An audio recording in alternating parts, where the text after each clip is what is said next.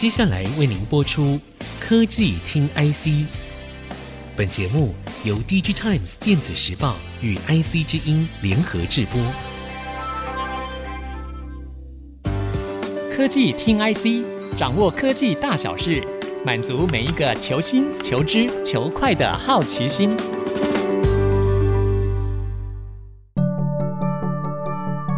这里是 IC 之音竹科广播 FM 九七点五，欢迎收听科技听 IC，我是节目主持人李立达。下半年有关于消费电子市场动能不足的杂音，近来是越来越大声。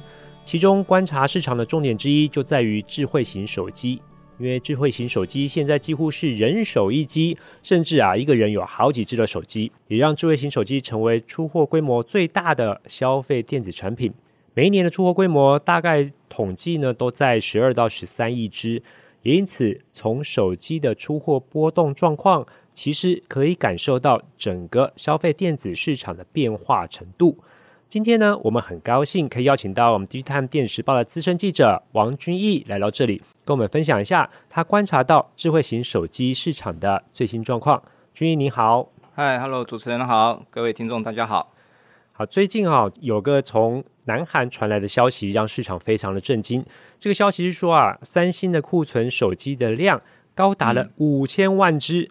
而、嗯、三星呢是全世界销售第一的智慧型手机品牌，每年出货量呢达到两亿只以上。二零二一年它的出货量达到二点七二亿只啊，那库存达到五千万只，等于近两成都是库存。实际状况是怎么样的，君毅？OK，嗯，其实我们不知道这样的数字是怎么样预估得到的。但是如果归纳手机厂通路业者的看法，五千万只的库存量确实是过高了。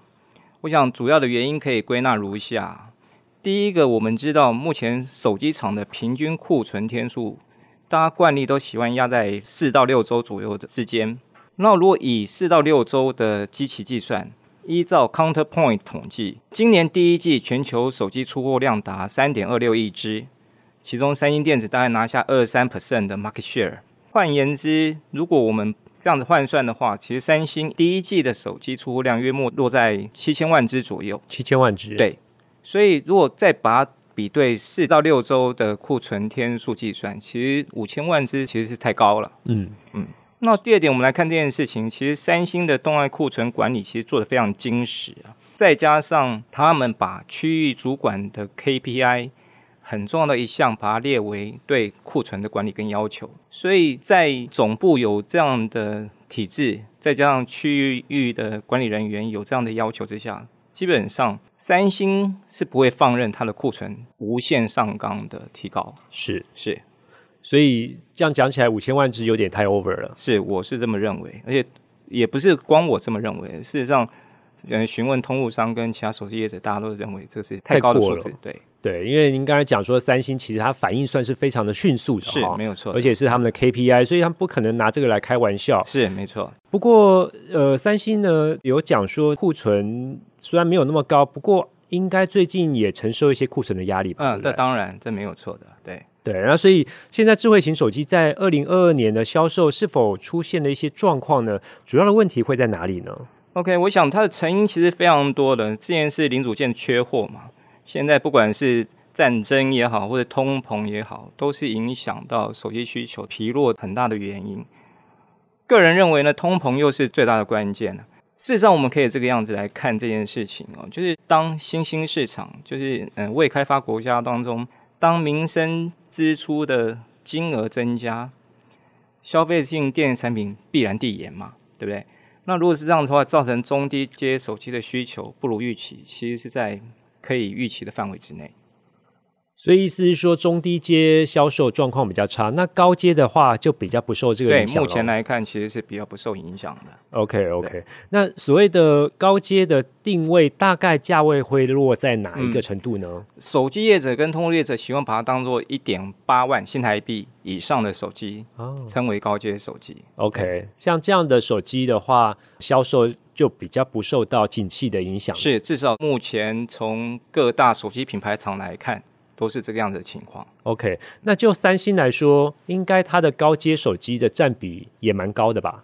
当然，撇开苹果，因为苹果并没有什么低阶手机嘛。从三星来看，它的高阶手机占比大概三成，有占到三成。对，高阶大概占到三成，哦、那其他的就是中低阶手机为主。对，那如果用三成来看的话，您刚才讲说它一季的销售量大概七千万只，嗯哼，那这样的话五千万只的这库存确实有点太 over 了哈。是没有错的，了解。那不过您刚才也提到说，其实在整个通膨的影响之下，手机会最先反映到这个经济的状况，而让消费者缩手。嗯、那所以您看说这个智慧型手机这一波下修大概会到什么程度呢？会到什么时候为止呢？嗯哼。事实上，我觉得整个现阶段来看，市场弥漫着景气衰退的氛围，我个人认为是有点太过了。嗯，那事实上，其实市场对下半年景气也不需要如此的悲观。嗯，当然，今年手机出货衰退的情况，从三 percent 到五 percent 都有人在预估。是，所以如果以这样的推算的话，今年手机全球出货总量大概就落到十三亿只。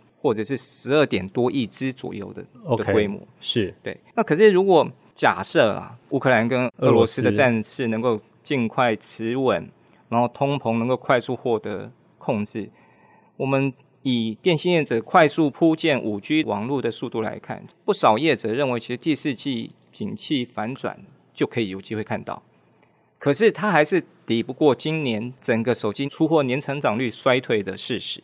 但是我觉得更从这个时间点来看，对供应链或制造业者来讲，更需要注意的是，除了像三星通路库存这种的情况之外，供应商业者反而更需留意的，第一个就是现有零组件的跌价风险嘛，因为他们之前采购量实在是太大，就是备的库存量其实太多。如果景气那么快的反转，其实通路现有的库存的跌价损失是必须留意的议题之外，当然通膨跟战事的问题。能否得到更快速的解决？我想它是影响接下来手机需求能不能够翻扬的最大关键。嗯，对。所以您刚才提到说，像通膨的部分，目前还是居高不下哈。那战事的部分，目前也陷入焦灼哈。那要什么时候结束，可能我们也都没有办法预测。不过您刚才也提到说，像是通路业者或电信业者是预估第四季有机会反转，对吗？嗯，是的，是。事实上，我们从一些报告来讲，其实。像这个时间点，大家认为景气很差。事实上，五月的需求就比四月的需求好了。五月比四月好啊？对，OK，对。那请教一下，您刚才有提到说五 G 的部分，五 G 也是最近这几年大家讲说推动手机的一个主要动能。是。那五 G 的手机，您觉得说目前这个推进的动能已经消失了吗？还是会持续延续呢？其实我想，各地区对于五 G 需求的增长速度。有快有慢，然后决定它快或者是慢的原因不尽相同。但是呢，毕竟五 G 仍处于整个产业周期的出生跟刚要进入成长的阶段。随着五 G 网络的覆盖率提升，我想它对五 G 手机的需求一定会有提振的效应。而且五 G 应该会让手机的平均单价可以再往上走。是的，没有错。那像中国大陆那边手机的状况，好像销售也不是很好。是的，没有错。所有手机厂都面临同样的状况嘛，就是提到的，特别是中低阶手机出货受创受阻的情况又更为严重。然后我们看，虽然近年中系品牌业者很努力的想要在高阶手机市场获得更好的位置。或者是品牌知名度等等，可是事实上支撑他们销售的还是以中低阶手机为主嘛。所以回过头来，像刚刚我们提到的通膨的因素影响到手机出货，其实中国大陆业者同样难逃波及啊，在这一波里面还是会的。是那呃，之前大家讲说，像中国大陆比较高阶手机会是华为，大家会觉得说华为是一个主要的呃品牌厂。不过好像受到美国打压影响，目前看起来。华为现在是把这个手机业务持续再转到荣耀这边去，对不对？嗯，对，没有错的。可是基本上，荣耀在高端手机的销售量，事实上是完全没有办法替代之前华为在高阶手机的分量跟比重的。嗯，even 到像现在，不管是 OPPO 也好，小米也好，vivo 也好，也我觉得都还没有这个能耐。能够完全恢复到华为以前在高阶手机市场那一块荣景，不过蛮有趣的哈。大家以为说华为在退出这个市场之后，不要说退出了，嗯、淡出市场之后是，maybe 三星可以接得起来，不过看起来好像是反而是苹果接了起来，对不对？嗯，对对，这没有办法，三星这几年在中国大陆是真的很弱了，这没有办法。好的，那这一段呢，我们从三星最近的一些库存状况呢，聊到下半年手机市场的变化，稍后我们继续回来聊聊这个话题。广告之后马上回来。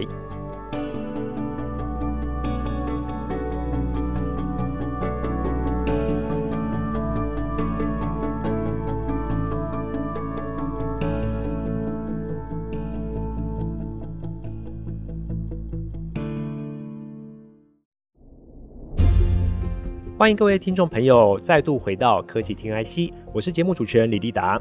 我们的节目除了在 IC 之音官网 AOD 可以听到之外，大家也可以上 Spotify、Apple Podcasts、Google Podcasts 搜寻科技听 IC。今天我们很高兴可以邀请到我们《DigiTimes 电子时报》资深记者王君毅来聊聊智慧型手机下半年的展望。我们刚刚在上半段的节目啊聊到。手机下半年的情况，虽然整体市场状况不佳，不过呢，个别品牌还是持续推出一些新品来吸引市场的目光。比如说，宏达电最近就推出了元宇宙手机。我们想请教一下君毅，什么是元宇宙手机呀？嗯，OK，我觉得要了解元宇宙手机，我们先来谈一看宏达电它自己的营运布局。我觉得宏达电最近最重要的消息在于，它将它原本的 Vive 的远景改成 Viverse 作为后续营运的主要的方向跟核心价值跟目标。那什么叫做 Viverse 呢？依照宏达电的解释，它主要就是以使用者为中心，打造出来一个开放式的元宇宙生态体系。它会是一个结合内容、软体、硬体。服务平台的有机体，我是这么认为，就是一个生态体系这个样子。然后呢，同时它会以开放的态度，携手全球的合作伙伴，共同打造这个生态体系。宏达电呢认为，元宇宙要发展成熟，它的关键项目有五大项，分别是互动性、创作者的生态系、多元体验、数位所有权的保管跟跨装置的使用这五项。然后这五项呢，能不能够得到好的发展，也会成为元宇宙的市场规模能否扩大的最大的关键。所以说，简单的来说呢，宏达电它希望能够打造一个虚拟分身，然后它用这个分身呢，可以在不同的跨装置产品上，甚至以后的公共显示，然后像那 Kiosk 这种东西，搞不好也都可以让它登录，然后让。嗯，每个人能够悠游在虚拟世界当中，用同一个身份去参加包含社群啊、展览啊、音乐会啊这种多元的活动，甚至虚拟货币的交易等等。然后回到宏达电的这次推的元宇宙的手机，我觉得他这次推的元宇宙手机 Desire 22 Pro，它基本上就是一款手机啦。我们老实讲，它就是一款手机，它的重点并不是手机的功能啊或规格有什么样的特别。那最主要的，我觉得它是在宏达电视，它自己有本身针对元宇宙应用的应用程式推出。所以您的意思是说，手机其实本身并不是很重要，就是说在硬体的规格上，因为其实有很多网友也有这方面的批评啊，就是说宏达电推的这个元宇宙手机让他们期待了半天，可是跟其他的新款手机比较起来相对逊色。所以您的意思是说，它其实不是专注于在手机本身的硬体设计上面吗？是的，没有错。我们撇开元宇宙这三个字，基本上它就是一款中阶手机，它它就是一个中阶手机，对，它就是一款中阶手机。其实我觉得我们要怎么看这件事情，其实我觉得还蛮有趣的。就是原因就是因为事实上我们太常以硬体的思维来看待手机产品这件事情。确实，对。可是当就像我刚刚提到嘛，宏达电它的 Biverse，它希望建构一个有机体的生态体系的时候，而且元宇宙的发展是要在跨平台不同的装置里面使用。如果他认为中阶手机就已经能够 run 这些元宇宙的应用程式的时候，它这个时间点并没有必要去推到旗舰手机或者在创新功能上进行跟动或创新，对。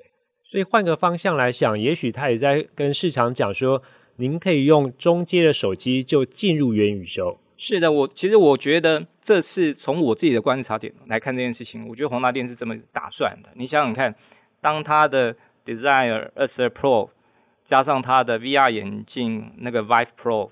加起来只要两万多块钱，甚至比呃油厂或竞品的一支高阶手机的价格还低。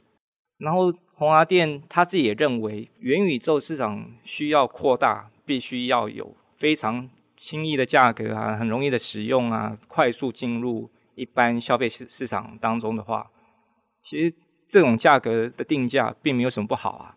特别是像宏华电的亚太区总经理黄昭颖，他在记者会现场中，他其实也在提到这件事情。他是认为说，现阶段中阶手机的功能事实上已经满足配对 VR 的使用，所以我觉得从价格的策略或产品推广策略来看，宏达电。即便呐、啊，这次宏达电并不是出什么高端令人家眼睛一亮的旗舰级产品，就是一款中阶产品。可是或许我们回头去想说，宏达电他自己想要去经营的生态体系啊，或者是为什么他要去这样的推展产品策略，我觉得或许更有意义。所以未来也许我们可以在其他品牌的手机上看到他们也加入宏达电的这样的生态系哦。是的，没有错。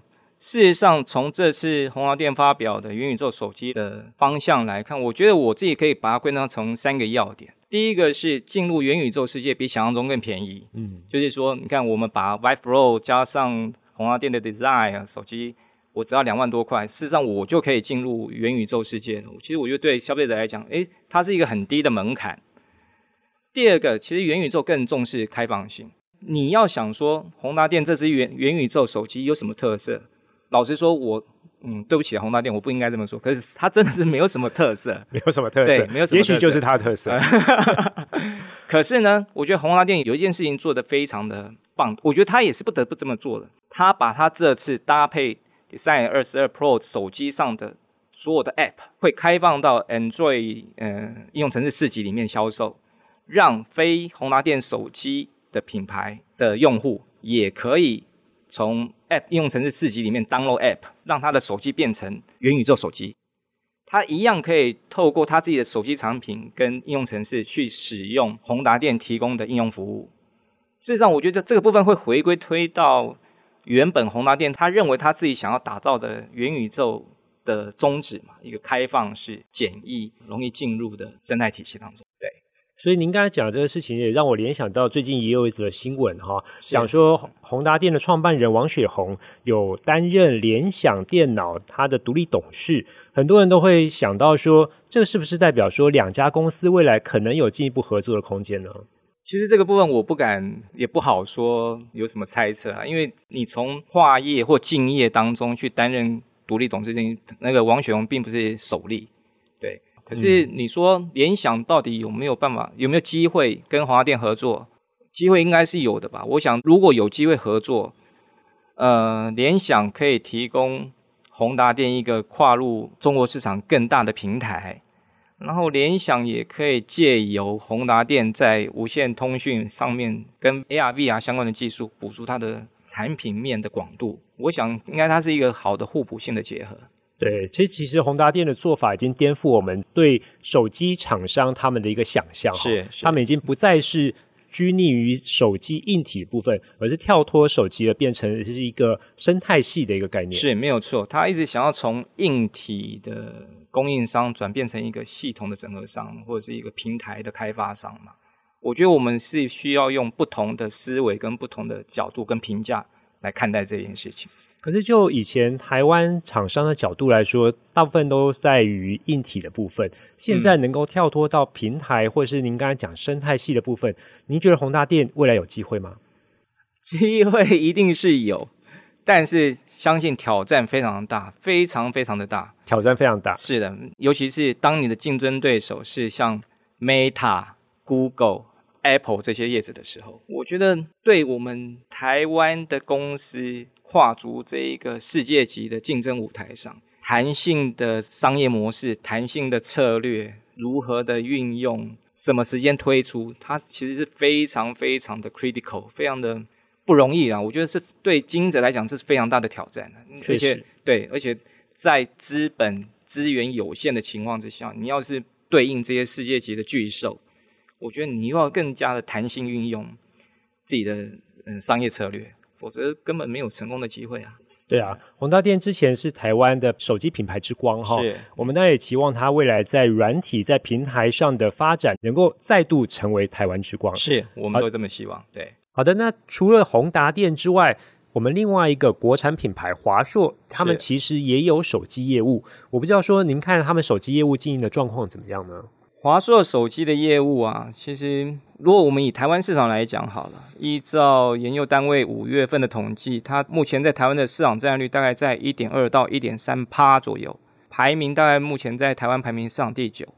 大家不要以为排名第九只拿个一点二、一点三 percent 好像很弱的，有什么好说的？可是事实上你要想想看，你面对的竞争对手就是苹果啊、三星，甚至像中国的这些大品牌厂商。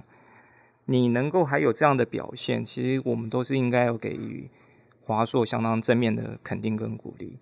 不过呢，也是因为目前手机品牌的竞争越来越寡占，越来越集中在少数厂商的身上。当你的竞争对手都是这些世界级的大腕的时候，要有好的发展，其实是也是不容易的啦。不过，不论如何，我觉得从产业竞争的角度来看，我们对于宏达电也好，对于华硕也好，我们都应该还是要给予相当正面鼓励的态度来看待两家品牌业者的发展，毕竟是非常的不容易。是，而且华硕他们也蛮聪明的，他们锁定在于电竞手机，是没有错。对，他们不是跟其他的手机来拼一些中低平价的手机，那这样的话就会比较辛苦。嗯，小众市场刚开始经营是不容易。可是电竞手机一旦市场规模打开，它还是会有它一定的市场需求量的啦。毕竟影音的收视跟电竞的部分是手机除了通话以外最大的两大项目。可是我觉得这个部分华硕面对的挑战也越来越大了。不管你看小米的黑鲨呀，或者是 Realme 等，他们今年都把他们很大的中心主力更摆在电竞手机上的推广。然后，当其他品牌业者蜂拥而入这一块，当然有助于市场规模的扩大，但是我觉得对华硕来讲，它的挑战一定也是增加的。嗯，对。那像您刚才提到说元宇宙手机啦，还有华硕的电竞手机之外，大家也看到有新的一个设计出来，就是所谓的折叠机，是没有错。不知道说您看折叠机会有机会吗？折叠机的部分，它如同元宇宙手机一般。我觉得它还是处在产业萌芽期的阶段。研究单位预估，今年折叠机的市场需求总量大概只落在一千五百万只到一千六百万只左右，对比今年全球十三亿只的需求，其实非常的小众啊，一趴的市场占有率都不到。但是折叠机手机绝对还是会有发展的机会。第一个，除了是品牌商跟品牌商立功之外，价格如果能够持续的降低，我想折叠机手机还是对消费者有一定的吸引力的。